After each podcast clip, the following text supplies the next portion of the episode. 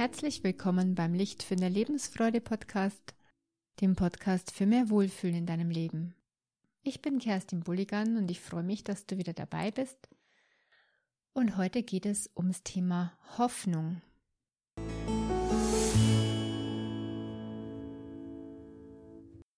Hoffnung ist gerade was, was wir alle gut gebrauchen könnten, doch manche sagen, ach, Hoffnung jetzt, das ist doch nur was für unverbesserliche Optimisten. Und deswegen zum Einstieg in das Thema möchte ich dir mal eine Geschichte vorlesen über einen unverbesserlichen Optimisten. Die Geschichte heißt Der dankbare Berater.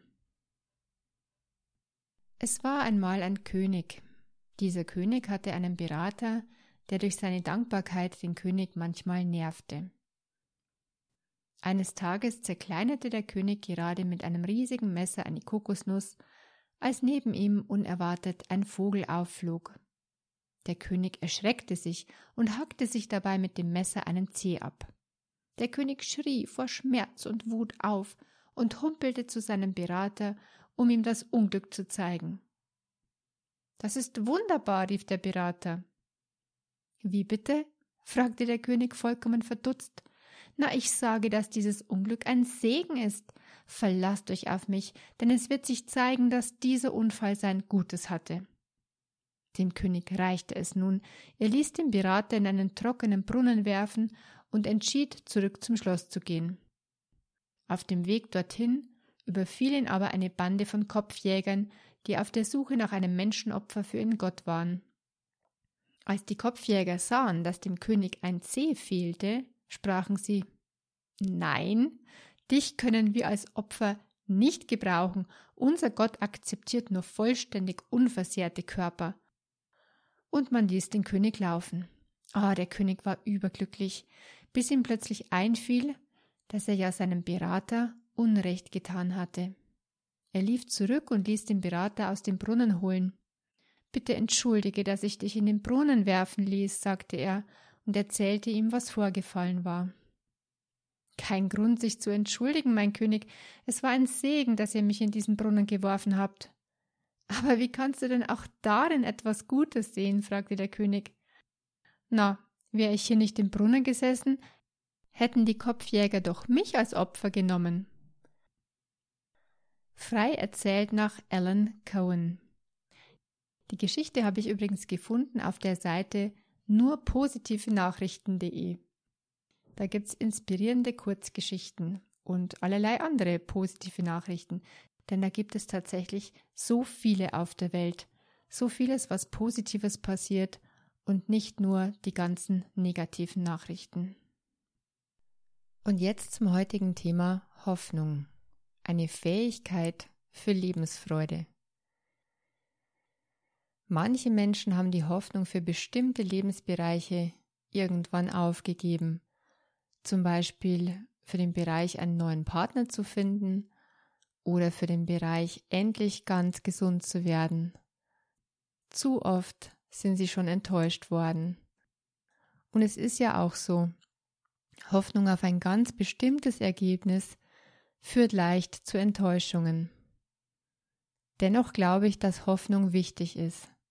Es ist nicht nur was, was man entweder hat oder nicht mehr hat. Nein, es ist eine Fähigkeit, die wir kultivieren dürfen und können.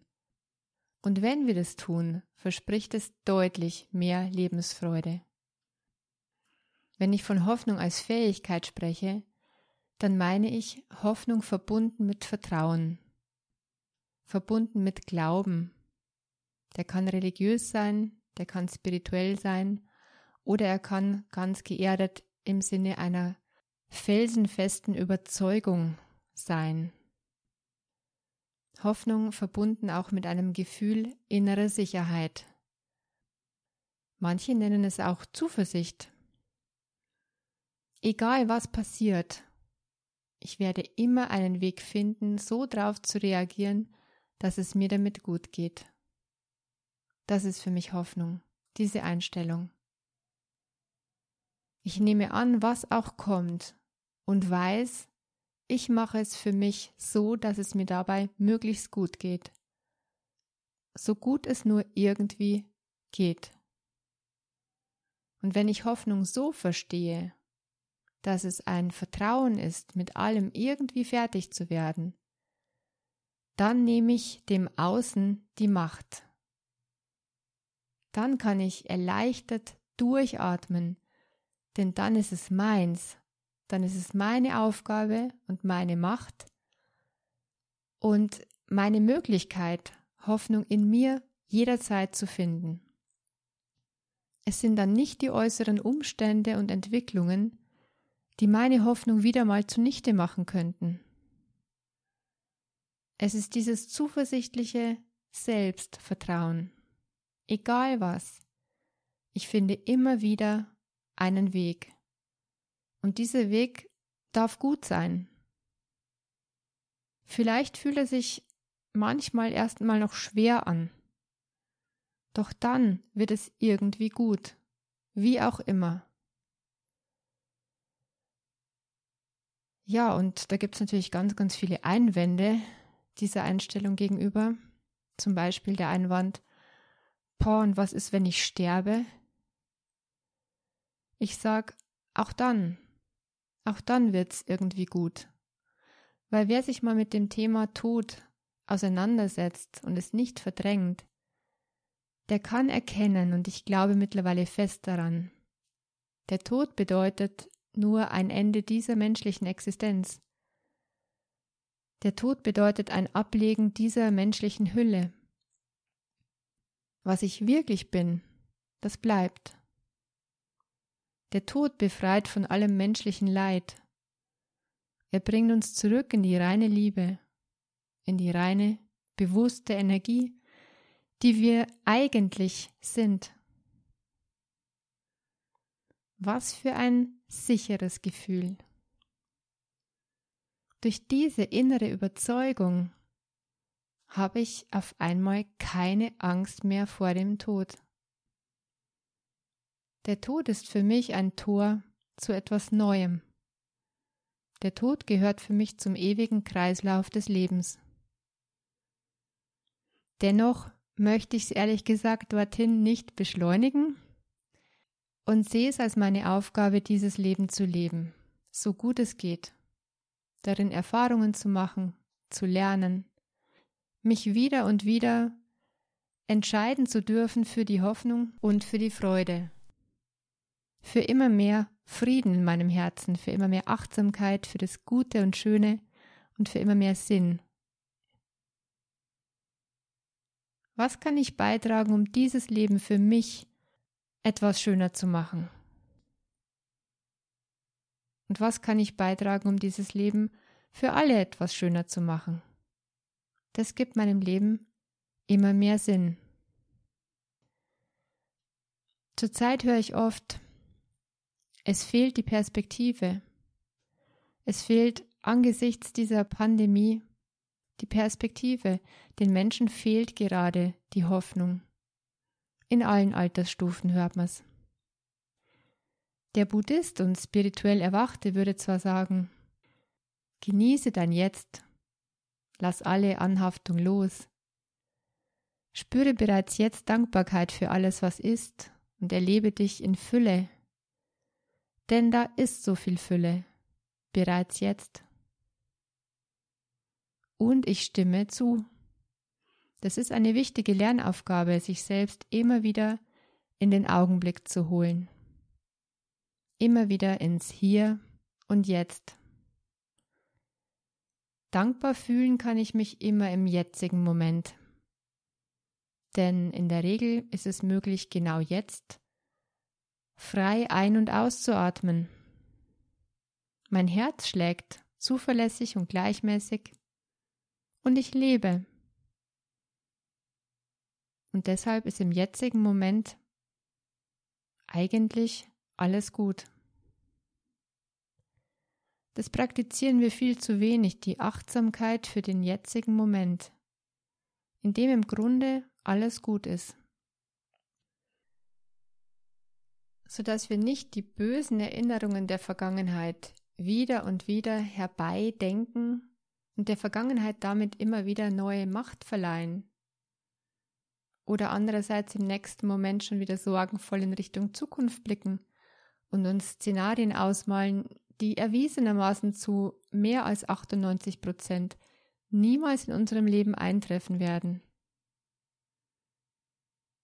Wenn wir uns also einfach immer wieder bewusst ins Jetzt holen, dann ist ehrlicherweise in den allermeisten Fällen in diesem Moment alles in Ordnung. Wir können beruhigt durchatmen. Wir sind jetzt in Sicherheit. Wir leben mit freier Willenskraft. Und zuletzt bleibt immer die Freiheit der eigenen Sichtweise auf die Dinge. Alles ist gut im Moment. Das magst du vielleicht in Frage stellen. Und es gilt scheinbar nicht immer. Zum Beispiel, wenn einer unserer Lieben gerade krank ist. Was ist dann? Ist dann alles gut im Moment? Naja, derjenige ist immer noch am Leben. Und es kann gut ausgehen. Es kann alles heilen. Diese Möglichkeit besteht sogar in den scheinbar aussichtslosesten Fällen. Und jetzt ist derjenige am Leben und wir können irgendwie unseren Beitrag leisten, dass es ihm ein Stückchen besser geht. Und selbst wenn es in Anführungsstrichen nur gute Energie ist und ganz viel Liebe, die wir gedanklich rüberschicken. Wenigstens das können wir gerade machen. Oder was, wenn wir einen liebsten Menschen verloren haben? Dann ist zugegebenermaßen im Moment nicht wirklich alles gut. Wobei für denjenigen, der gegangen ist, wahrscheinlich schon. Der oder die ist nun jenseits von Schmerz und Leid. Nur wir, wir müssen damit zurechtkommen. Da ist Trauern und ausreichend Zeit wichtig. Dankbare Erinnerungen an die gemeinsame Zeit können es allmählich leichter machen. Doch das ist ein eigenes Thema, trauern und selbst wieder weiterleben mit neuer Freude. Was ist, wenn du gerade Schmerzen hast? Wenn es körperlich gerade schmerzt, ist natürlich wahnsinnig unangenehm. Und gleichzeitig sagt dir der Schmerz, hey, du lebst noch, du lebst, der Körper meldet sich. Und du kannst dich fragen, kann ich irgendwas tun, oder kann ich irgendwas lassen, um mich besser zu fühlen? Kann ich es auch vielleicht als Botschaft verstehen, liebevoller mit mir zu sein? Gedanken, die sich dann etwas besser anfühlen können. Es geht vorbei. Es wird stetig besser. Was an meinem Körper oder in meinem Körper fühlt sich gerade in Ordnung an? Ich stimme also dem Buddhismus und den Erleuchteten und Yogis zu, dass es sich lohnt, sich selbst mit der Aufmerksamkeit immer wieder bewusst ins Jetzt zu holen. Absolut richtig. Drei bis fünfmal täglich am besten. Manche machen sich auch eine Handyerinnerung daran, sich immer wieder ins Jetzt hineinzufühlen, achtsam wahrzunehmen, was gerade ist. Dabei am besten auf den Atem achten. Gleichzeitig brauchen wir Menschen einfach auch eine Perspektive. Wir wollen nicht nur glücklich im Jetzt sitzen. Und noch sind wir nicht alle erleuchtet. Wir Menschen wollen einen Antrieb spüren. In diesem Leben. Wir wollen etwas, was uns in Bewegung bringt, ins Tun, ins Erschaffen. Perspektive heißt Hoffnung, heißt Vorfreude auf das, was vor uns liegt. Und Vorfreude bringt uns Antrieb. Worauf können wir uns freuen?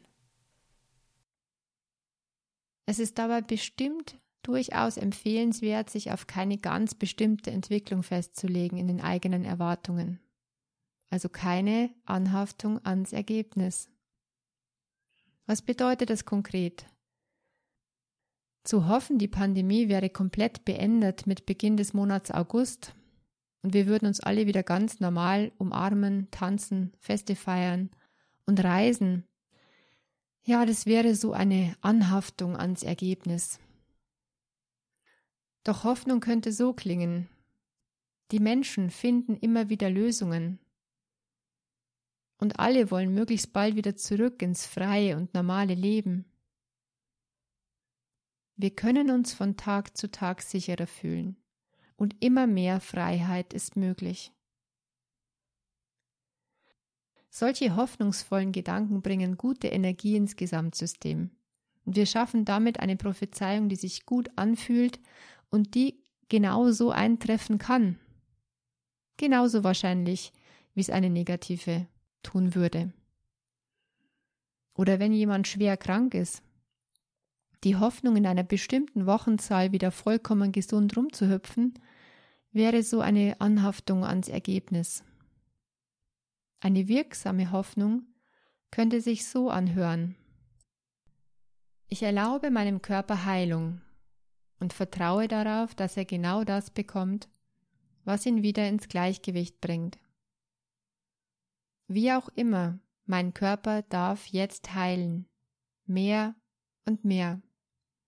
Ich vertraue auf die Selbstheilungskräfte meines Körpers und dass ich zusätzlich seine Heilung mit geeigneten Mitteln und Wegen unterstützen kann.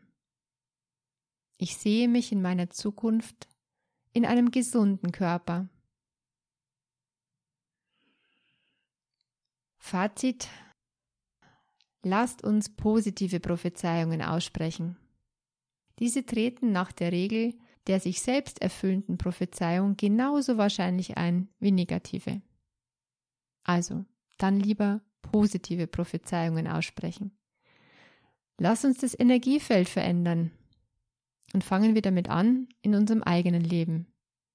So ändert sich dann nach und nach das Energiefeld einer ganzen Gesellschaft, sodass wir immer gesünder und besser zusammenleben können mit viel neuer Freude am Leben und auch wieder Freude an der Gemeinschaft und am Miteinander.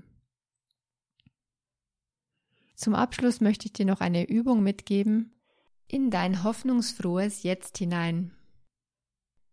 Ein Satz zum laut aussprechen und gleichzeitig beklopfst du mit deiner flachen Hand die Thymusdrüse, die für Lebensenergie steht. Der Satz geht so. Ich liebe, ich glaube und vertraue. Ich bin dankbar und mutig. Die Thymusdrüse befindet sich unter dem oberen Brustbein und so wird dieser Satz mindestens dreimal gesprochen und dabei mit der flachen Hand auf das obere Brustbein sanft geklopft. Ich wiederhole nochmal. Ich liebe, ich glaube und vertraue. Ich bin dankbar und mutig. Hoffnung ist eine wichtige Fähigkeit. Lass sie uns praktizieren und genießen. Teile die Folge gern mit jedem, der gerade Hoffnung braucht. Ich wünsche dir einen Tag mit ganz viel Licht in deinem Herzen. Deine Kerstin von Lichtfinder.